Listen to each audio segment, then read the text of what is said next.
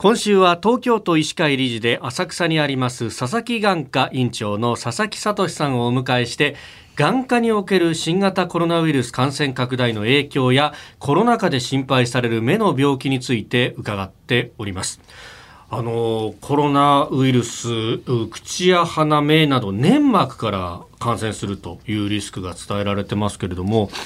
目っていうのもこれ粘膜というかあれですよね。やっぱここから入ってくるリスクみたいなものっていうのも意識されてるんですか？はい。おっしゃるようにあの目に限らず喉とか口とか鼻とかそういう粘膜からあの新型コロナも含めてウイルスいろんな感染症が入ってくることが指摘されております。うん。やっぱりそうするとこうどっか触った手で目を触っちゃうというようなことがリスクになってくるわけですか？その接触感染リスクはかなり高いと思います。はい、まああと今回ねこれ飛沫がっていうのがいろいろ言われるじゃないですか、うんはい、そうすると目が無防備だったりすると僕とか先生眼鏡かけてますけど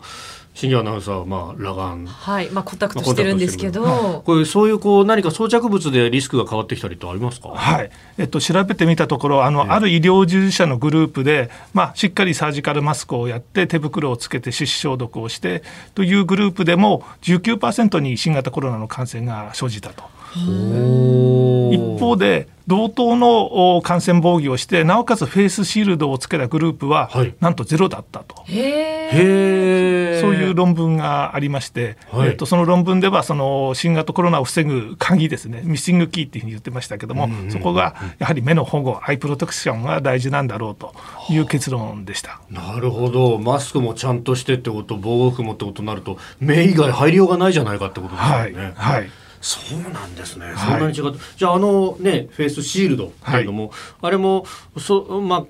結構効果があると。はい。というのがその論文の結果でしたね。はあ。そしてあのこのコロナ禍でこうリモートで仕事する人も増えてきて会議も全部こうリモートででパソコンスマホに向かう時間も増えたという方いらっしゃると思うんですけどそれでこう目がこう悪くなってきたっていうふうなその影響っていうのは実際はどうなんでしょう？見られるんでしょうか？はいあのまあ、まだすぐではないでしょうけども、特にあの子どもさんにおいてはそのパソコンとかスマホの授業とかがこれから増えてきますので、今後近視のあの進行ですね。それによって、えー、眼球が変形していろんな目の病気が起きてくるということがあの眼科医会なんかでも指摘をしております。例えばあのディスプレイを長時間見てるとまばたきをしないで真剣に見てしまうのでドライアイになりやすいのであのしっかりと時々はまばたきをやるとか。あとあの少しでも1センチでも離してディスプレイスマホを見るとかあとはあの時々はこう遠くを見て、はい、あの目の筋肉のこりをほぐしてやるとか。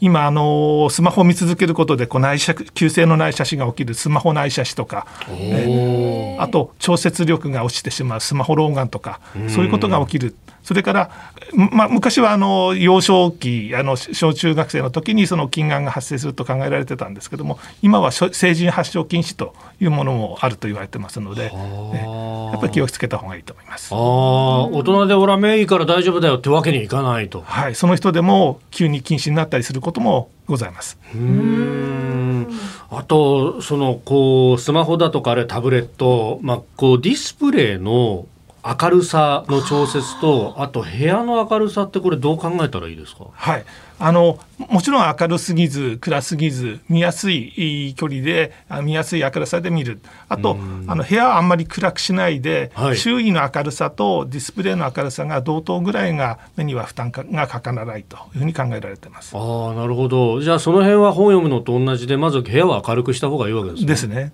うん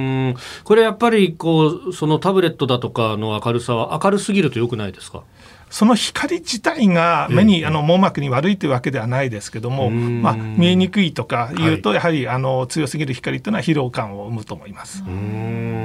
なるほど。その辺をうまく調節してあの自動調節とか最近あるじゃないですか、はい、あれに頼った方がいいですか？ああれもいいかもしれないですね。私もそれはあのオンにしてます。ああなるほどなるほど、えー、禁止についてのお話明日もまたいただこうと思っております、えー、佐々木眼科院長佐々木聡さんでした。先生明日もよろしくお願いします。よろしくお願いします。お願いします